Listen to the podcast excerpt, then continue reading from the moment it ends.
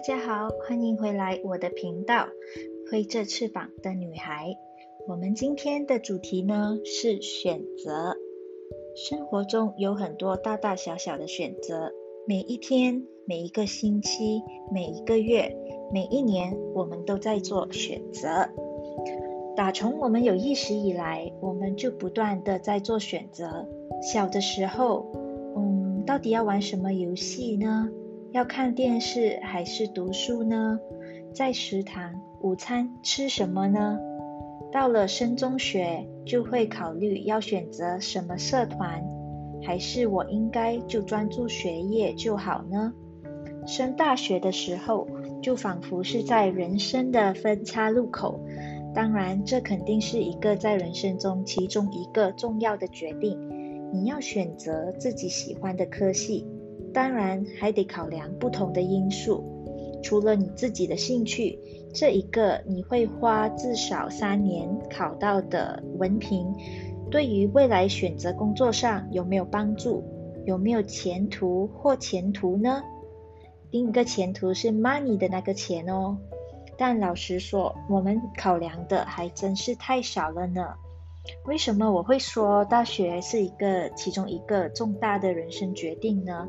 呃，试想想，在这重要的三年里，撇除你进修的科系还有学习的课程，你有没有考量过你在大学里你身边的同学、你的室友、你所接触的社群，你是在一群怎么样的人群里打转？当然，不同的选择有不同的经历。这些你经历的事情，你参与过的活动，或你接触的人或事物，肯定或多或少会开阔你的视野。然而，不同的经历会影响你的思考模式，而就是在这个真成长最重要的阶段，你的价值观、人生观也在慢慢的培养起来。你开始会有自己的那一套想法。所以不要以为这样一项选择只会影响你未来的职业生涯，不要觉得就算选择错了，到时候毕业了再打算，因为我不一定要做跟我大学读有关系科系的工作。其实不然，基本上这个选择也间接的影响了你处在的一个环境、你的朋友圈、你的思想心态，以至于你未来的方向。直到现在毕业了呢，步入社会了，我们其实也在做选择。这种选择小至每一天我要吃什么，几时洗衣服，几时打扫做家务，我要在哪里工作生活，大致我要选择什么工作，什么公司呢？几时是买房子的时候呢？甚至是结婚。我怎么决定这个人就是我想共度一生的那个人呢？如何选择？这些大大小小的选择，决定了我们未来十年、二十年将要过的生活。而我们就是这样日复一日、年复一年，在重复不断的做选择。其实我想说的是呢，不能小看生活中这一些小小、大大的选择。打个比方。邓紫棋是一个非常有音乐天赋的人。如果当初她十六岁的时候没有选择当歌手这一条路，选择继续升学，呃，可能到这一个啊看望忘却的心态来想，毕业后再打算吧。那么说不定今天我们就没有机会听到她那么多好的音乐作品。这个是一个完美的例子吧。当然，生活中并不会啊都是那么美好的。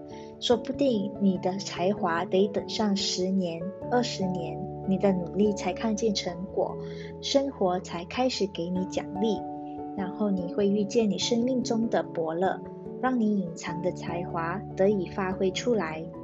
但是呢，这并不代表你的每一天就该得过且过。反而是应该在每一个小选择中做出对你现阶段来说最好的决定。看不到未来的结果没有关系，我觉得最重要的是你一定要拥有选择的机会。比如说，我其实并不明确我的未来方向要怎么走，但我还是在每一天 选择做对自己好的事情，或选择让自己开心的事物。比如说，我会努力工作，我努力学习新语言，我尽可能找机会提升自己的业务能力、交际能力。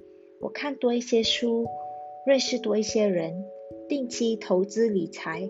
总而言之，我就是选择把现在手边的工作做好。然后，在我搞清楚自己的方向了，要做出一个抉择的时候，比如说，嗯，可能我要移民啊，或是我想换一个更好的工作环境啊，或者买一间房子的时候。因为我有定时在增进自己各方面的能力，那么这些小选择累积起来的成果，让我在做重大决定的时候拥有更多、更广泛的选择机会。那么这是不是一个很好的一个选择呢？其实呢，每一个选择，小至日常生活，大至人生大事，其实是息息相关的。当然，你除了在做出那个当下最好的选择之外，我们难免也会有呃做错选择的时候。但是记得我说过，人生就是在不断的做选择吗？就算上一个选择错误了，你就吸取教训，学习到了，在下面对下一个选择的时候，你就能做出更好的考量，及时悬崖勒马，再重新做出更好的决定。或是的选择就好了。要相信，你只要不断的做出选择，适当的选择，就算还没达到你的目标，也一定会离它不远。